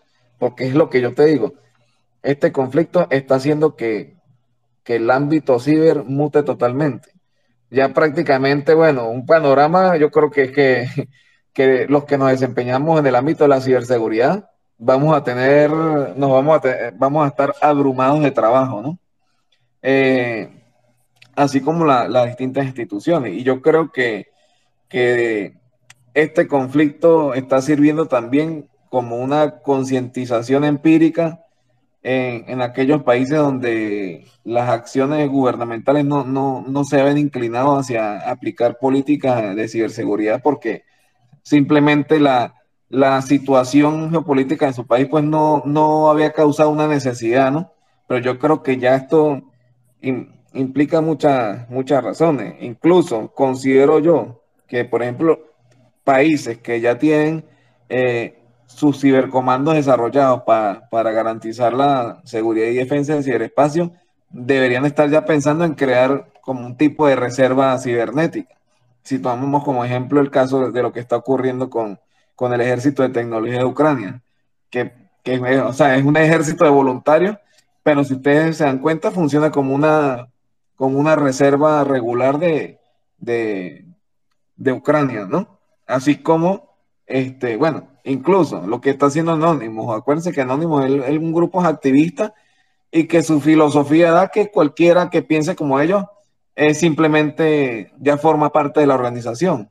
Entonces, o sea, yo creo que eh, eh, justamente ahora eh, el panorama de la ciberseguridad prácticamente debe estar enfocado a evolucionar, ¿ok? Evolucionar en función a, a este conflicto. Este conflicto yo creo que va a ser un punto álgido este, en la historia. Ok, yo eh, el día de ayer que, estaba hablando justamente de este conflicto con un colega, eh, yo le estaba haciendo referencia también a, un punto álgido en la historia que fue una guerra que me llamó muchísimo la atención, que fue lo que el que fue la guerra de Yom Kippur, que fueron varios países árabes eh, con Israel.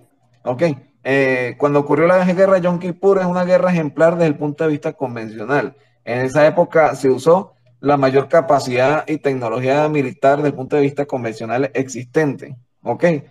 Ya en este caso estamos viendo prácticamente un Yom Kippur, pero ya en el ámbito cibernético. O sea, que ya es, hay gran cantidad de variantes, porque si nos vamos, por ejemplo, a lo estratégico, está ocurriendo desinformación, están bloqueando medios de comunicación, hay un grupo, hay, hay un ejército no convencional como es el ejército este de, tecnología de Ucrania. Y, no, y si nos vamos ya, como decir, a lo táctico, pues, que es lo que por lo general no vamos a saber, este, está, pueden estar atacando sistemas de, mando y control de, ambas fuerzas militares.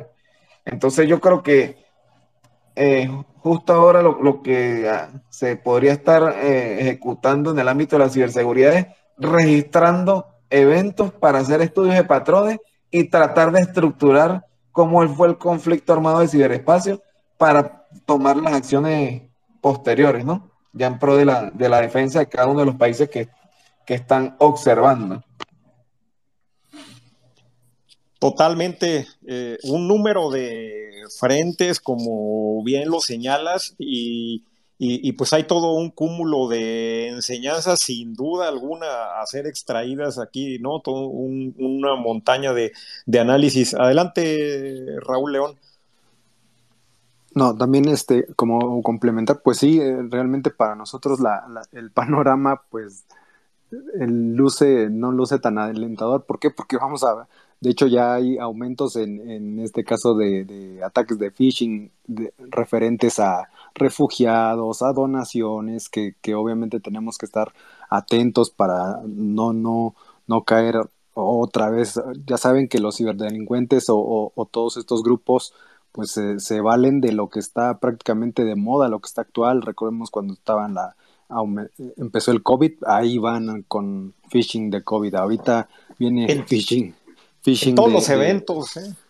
Sí, exactamente. Ya sabes que se valen de todo. Entonces, todos, eh, como ahora sí que de este lado de nosotros de, ciberseguridad, pues, estar revisando todo esto por el todos estos aumentos, también ataques de, este, de, de negación de servicio, también ayer prácticamente por acá se, se, se, cayó este Spotify, ¿no? Entonces todos estaban así igual alertados, no, no se sabe todavía si, si es derivado de un ataque o qué pasó, como lo mencionaba Vero, ataques a la cadena de suministro, no sabemos también este por dónde vayan este entrar todos estos este todas estas amenazas, entonces sí tenemos que tener este como siempre lo hemos mencionado, esta, esta parte de, visibilidad, ¿no? ¿Qué está pasando en nuestra, en nuestra infraestructura? ¿Qué, tenemos que estar este, por ahí revisando? ¿Qué tenemos que estar este, checando? Y obviamente, pues los ataques de ransomware no, no, no paran, ¿no? Al contrario,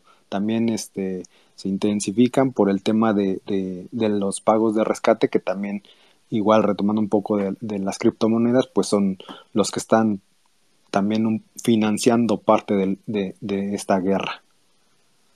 Exactamente.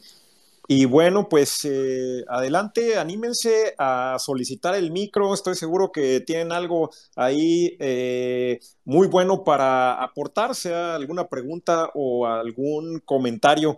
Y pues eh, finalmente, preguntarte, José, eh, antes de, concluir y, claro, ver si alguno de, nuestros amigos se anima a solicitar el micro, eh, ¿se debe de considerar la formación de un ejército en, en, TI? Mire, yo, este, yo creo que, que simplemente sí. O sea, por lo que te, por lo que te acabo de...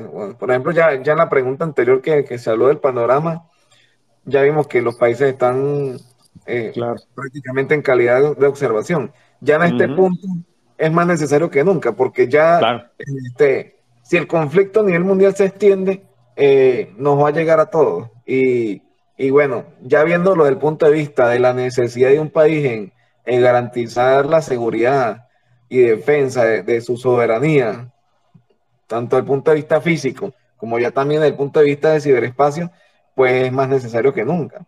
Eh, yo pienso que si un país ya cuenta con un ejército IT, como, como son los cibercomandos, lo que tendría que hacer es reforzarlo y, mejorar lo que son sus estrategias y sus tácticas, eh, aprendiendo de, eh, de manera ajena del conflicto que está ocurriendo actualmente, ¿no?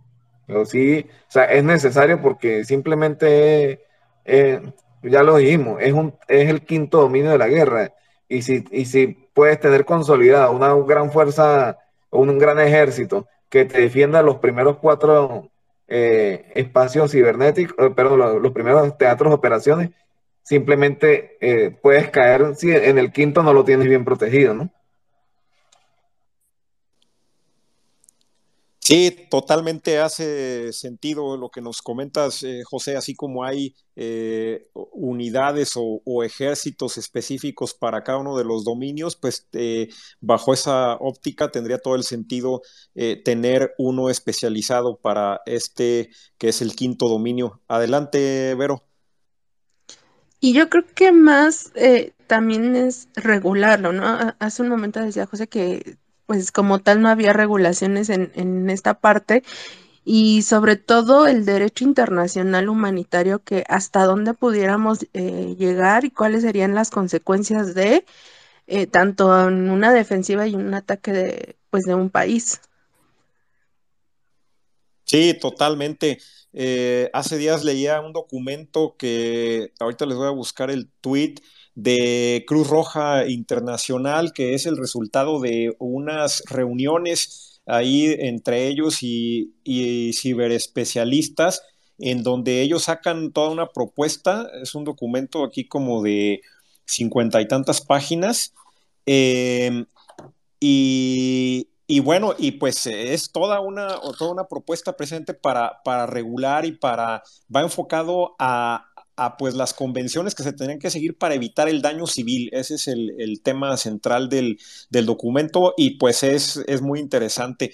Eh, bueno, pues eh, finalmente, pues vámonos a, conclusiones. Eh, de, cada uno de nuestros hablantes. Y pues bueno, comencemos con nuestro invitado especial. José, tus, tus, ¿cuáles serían tus, tus conclusiones para cerrar? Bueno, fíjate, este, mis conclusiones eh, van enfocadas a que, eh, por ejemplo, todos nosotros, los que estamos acá, presentes y los que posteriormente escuchen el, podcast, este, deben eh, buscar la manera de observar, sobre todo este conflicto y ver sus repercusiones, porque ya este conflicto le está dando una visión tangible de lo que de las repercusiones de un conflicto armado en el ciberespacio. Y ya como se dijo anteriormente, todos nosotros tenemos nuestras vidas ligadas, ligadas a, este, este ciberespacio. Independientemente si, si formemos o no parte de una guerra, estamos ligados a él. Este, considero yo que, bueno, ya esto a nivel de persona, ¿no? Y ver cómo nosotros podemos aplicar medidas de ciberseguridad a nivel persona. Ejemplo, el caso de este conflicto causado lo que ya los compañeros dijeron, este, estafas por internet como supuestas eh, ayudas financieras a, Ucrania, ¿no? Desde el punto de vista del país, creo que los, eh, las naciones deben eh, aprender de este conflicto para mejorar su forma de protegerse, ¿ok?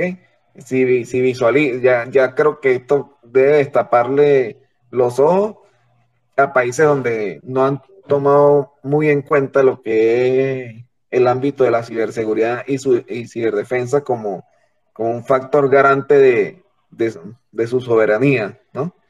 Y bueno, y otro punto que ya en este caso más que una conclusión, es una recomendación que muy respetuosamente le hago a ustedes, es que este, ya en vista de, de, de las últimas décadas, eh, que ha tenido grandes repercusiones lo que es la guerra de información, hay que considerar algo que, no tiene mucho tiempo ya desde el punto de vista de doctrina, lo que son los conflictos bélicos. Aquí estamos hablando de el quinto dominio de la guerra, pero algo que quisiera hacerles mención es que ya, eh, por ejemplo, la OTAN está haciendo eh, mención a la existencia de un sexto dominio, que en este caso es el dominio o el teatro de operaciones cognitivos. Ellos este, no, hace, ah, no, hace mucho, creo que fue final del año pasado, eh, un investigador, eh, si no me equivoco, era un almirante francés, pero que trabajando para la OTAN y ya residenciado en Estados Unidos, realizó un trabajo de investigación donde habla de la guerra cognitiva y ya no solamente habla de la guerra cognitiva en, el marco del ciberespacio, sino ya habla de un teatro de operaciones adicional donde no solamente se busca influir en el, en, el pensamiento o, en la, la toma de decisiones de las personas, sino ya se busca cambiar la manera en que las personas piensan. ¿Ok? Eh, considero yo que, ya que hablamos acá del quinto dominio de la guerra, eh, yo les recomendaría muy respetuosamente quizás hablar eh, en otro space del sexto dominio, ¿ok? Que si bien hay, se podría decir que hay poca información consolidada desde el punto de vista doctrinario, ya hay un documento que legitima al espacio cognitivo como un dominio adicional.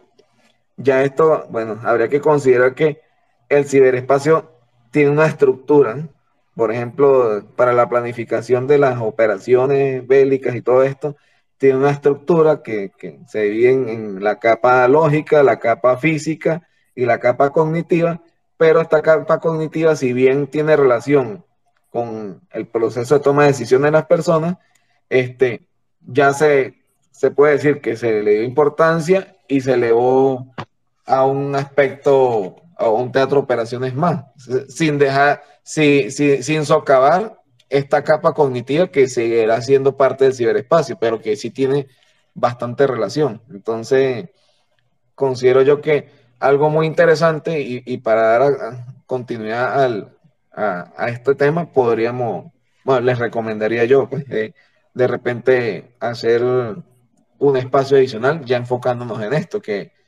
que hay material de, de cual podemos también hacer una larga conversación muy, y muy amena. Totalmente, no, sin duda eh, que continuaremos platicando de este tema del que se derivan varios eh, y, y, pues ya les estaremos dando seguimiento en una próxima ocasión eh, con toda seguridad. Gracias, José. Vero, tus comentarios. Gracias. Fíjate que ahorita que comentó José sobre este sexto espacio me recordó mucho el caso de Cambridge Analytic donde justamente no cambiaban esta forma de pensar de las personas hacia cuando iban a hacer las votaciones. Entonces creo que por ahí va mucho ese cambio de, pensamiento. Y bueno, por último, eh, de acuerdo con lo que dice José, pues tenemos que ser observadores de lo que está pasando, ver cómo eh, va, va este, pues materializándose todo este conflicto, qué de ahí podemos sacar nosotros eh, me refiero a cosas buenas, eh, buenas prácticas y también recordemos que en el ciberespacio eh, un aspecto que puede dificultar ciertas cosas es el anonimato, ¿no? Y, y, regresando al punto de, pues, si te unes a un tipo de ejército como lo que ha pedido Ucrania, ¿quién va a ser la consecuencia, o más bien quién va a ser el responsable de las consecuencias si, si derivado de un ataque cibernético hay eh, hay muertes o hay algún daño potencial, ¿no? Entonces creo que ahí debemos de ser muy, muy observadores, eh, leer y analizar toda la información que, que se está dando ahorita, porque bien sabemos que hay demasiada desinformación. Entonces creo que también de este lado, pues mantenernos un poquito en, en línea, ¿no? Gracias, Vero. Eh, Raúl Lávalos, adelante con tus conclusiones y comentarios. Sí, gracias, Simón. Este, pues antes que nada agradecerle a José por, por haber, este, haber acompañado este space. Eh, muy, un tema muy interesante y, de actualidad. Y, pues yo lo que trataría de, de, de tratar de dejar de mensaje como tal es que eh, yo creo que eh, los gobiernos como tal sí deben de, empezar a, reforzar sus temas de ciberseguridad. Yo creo que debe ser un detonante o un acelerador para que realmente se, enfoquen en, en, ver este tema de ciberseguridad, que no es como tal un, un punto y aparte o que se lo dejo tal vez para el siguiente mes o para el siguiente presupuesto, sino que realmente tienen que enfocarse en tratar de conservar y mejorar, este, no, no, tratar de ahorrar unos pesos por, por esta infraestructura que se necesita para, para estar ciberseguros. Eh, y obviamente, pues también aquellas empresas que dan servicios, eh, que son servicios prioritarios de sanidad, servicios de suministro, etcétera, pues también que, que refuercen esa, esa, esa ciberseguridad que tal vez en un momento se piensa como, como algo que es este, un gasto, pero que realmente puede, puede conllevar a, a grandes pérdidas si, si, no se, si no se toma en serio, ¿no? Yo creo que esa sería parte de la enseñanza que debemos de tomar, eh, ver que las cosas probablemente pues, ya en una guerra híbrida como esta, pues en realidad no, no este, e, en cualquier momento pues, pues pueden tomar acción en, en terrenos digitales que al final del día eh, pues pueden pueden este, parar producción, pueden parar ciudades, pueden parar eh, completo este, un, este, todo, pues toda una nación, ¿no? Incluso. Entonces, yo creo que eso es lo que dejaría de, digamos que de moralejo, de enseñanza. Yo creo que eso es lo que tenemos que tratar de aprender de esta situación. Y pues esperamos que podamos seguir después con este, con este mismo tema y también lo de lo del sexto dominio que estaba platicando José, pues también se me hace una muy buena idea para igual y un, futuro space. Muy, muy amables a todos. Gracias. Gracias, Raúl eh, Ábalos. Adelante, Raúl León, con tus conclusiones.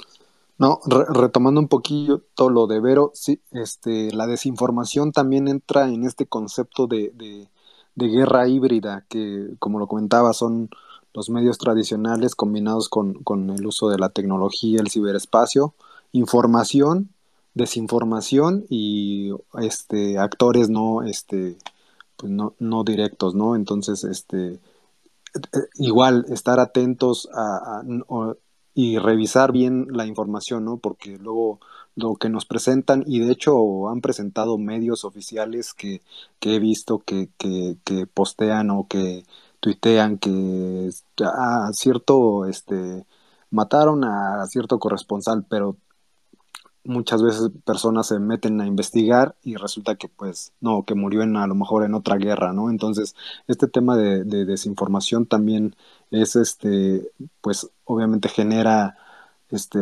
no voy a decir que odio hacia algún país, pero sí, sí es este, ese es el punto, ¿no? Este, a lo mejor, como, como decían, cambiar la opinión de una persona hacia, ya sea hacia un bando o hacia el otro. Entonces, de, de nuestro lado, pues, eh, pues revisar todo esto y ya en temas este, de seguridad, pues revisar como tal nuestros este, planes de, de DRPs, en este caso, si, si tenemos la posibilidad de, de, hacer estos ejercicios para cómo andamos en, en, en, nuestras capacidades de respuesta, pues también este, eh, revisar este punto, porque como lo hemos mencionado, no se trata de si, si vamos a estar en un este ciberataque, sino es cuándo, ¿no? Entonces, este, por ahí tener en cuenta este, este punto, y bueno, y ya para, como se acerca el, fin de semana, pues este, si no la han visto, recomendar esta película de, de War Games, de, juegos de guerra, donde pues se dice que, que ahí es donde el, el, presidente Ronald Reagan, después de verla, este, tomó la decisión de proteger sus sistemas este, de defensa. Y bueno, sería todo. Muchas gracias. Gracias, eh, Raúl León. Y irnos hoy tu análisis ha sido muy interesante para entender qué es una ciberguerra. Nos pusiste sobre la mesa un número de temas de los cuales por seguro que estaremos conversando y extendiéndonos en el futuro. Y gracias a todos nuestros amigos que nos acompañaron hoy en, este, en esta sesión de Twitter Spaces. Eh, muchas gracias a todos y que pasen buenas noches. Ya estaremos platicando la próxima. Saludos, buenas noches a todos. Gracias y buenas noches. Saludos de Caracas, feliz noche para todos y gracias. Gracias, gracias José.